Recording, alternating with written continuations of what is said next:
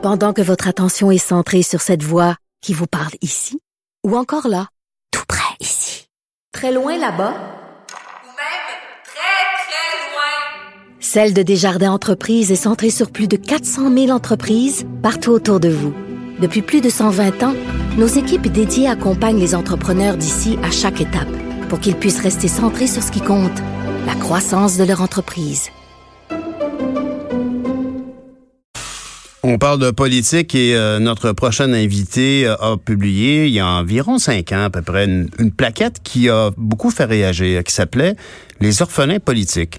Et euh, la description euh, qu'en donnait l'éditeur était euh, celle-ci, convaincu que la majorité des Québécois est d'abord et avant tout progressiste, Paul Saint-Pierre Plamondon plaide pour l'émergence d'un nouveau mouvement qui viendra combler le vide ressenti par plusieurs orphelins politiques. Ce mouvement de gauche modéré sera porté par une élite intellectuelle et économique qui croit au progrès social et mise sur l'éducation publique de même que sur la promotion du français pour assembler la nation québécoise. Alors, il y a, beaucoup de cohérence et certains diront beaucoup d'incohérence parce que euh, Paul Saint-Pierre Plamondon, à l'époque, questionnait finalement la représentativité du Parti québécois pour cette génération qui se, se, se qualifie euh, certainement de nationaliste ou en tout cas à la défense de la pérennité du Québec, mais mais aussi cohérence particulièrement dans le fait que on parlait de la promotion du français qui est un sujet qui l'anime toujours et d'ailleurs pour lequel il a il a, il a beaucoup réagi euh, au fait que au Festival d'été de Québec,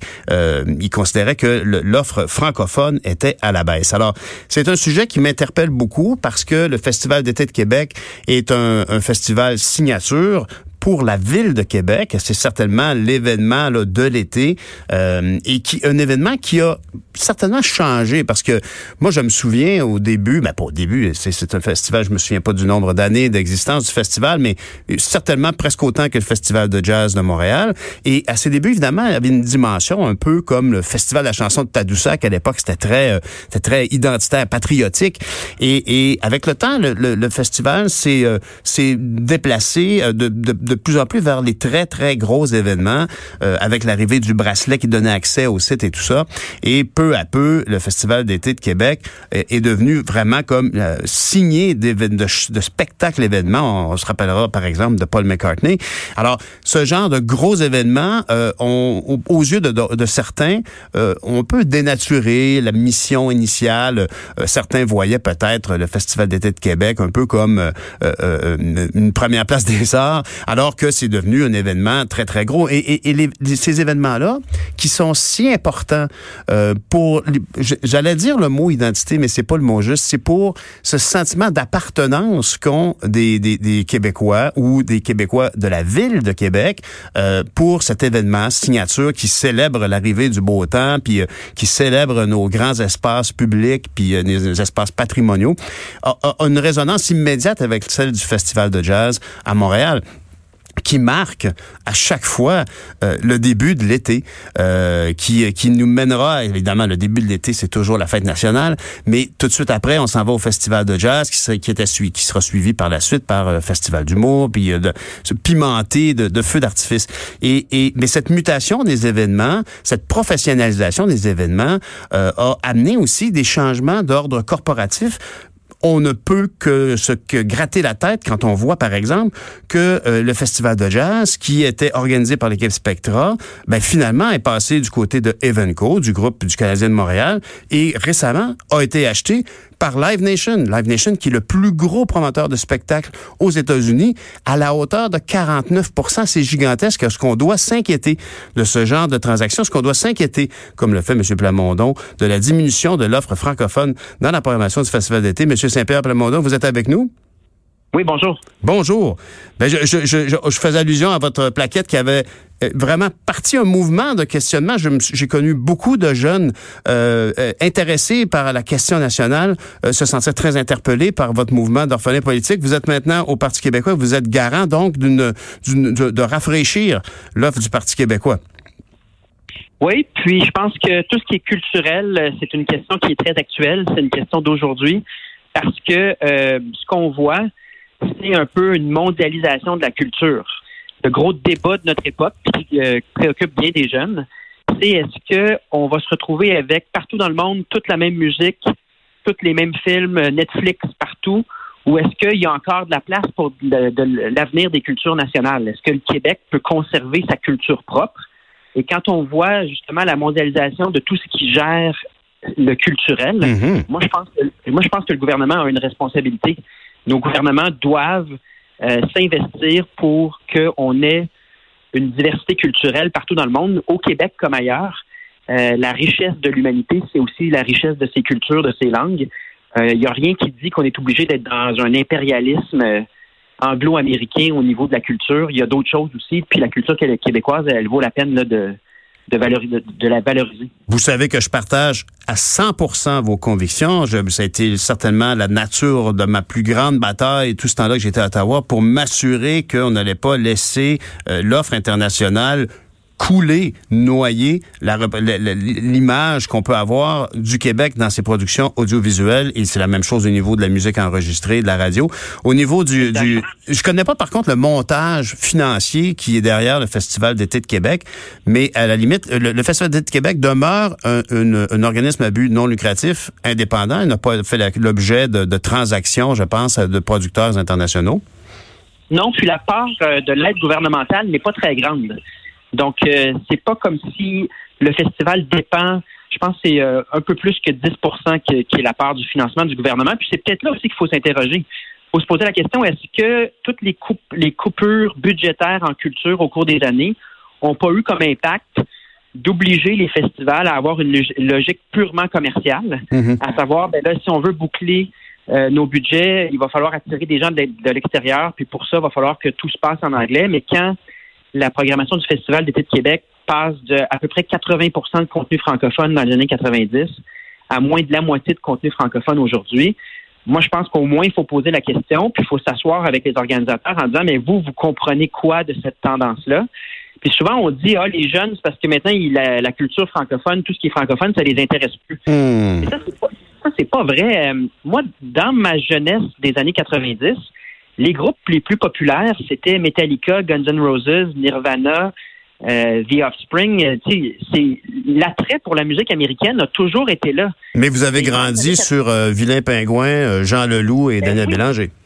Parce que l'État québécois jouait son rôle de valoriser, de propulser notre contenu québécois, puis il était excellent. Absolument. Puis moi, je déplore qu'on on sorte nos, euh, cette richesse culturelle-là seulement à la Saint-Jean, puis que le reste de l'année, nos, nos, stations de radio euh, laissent très peu de place au contenu culturel québécois.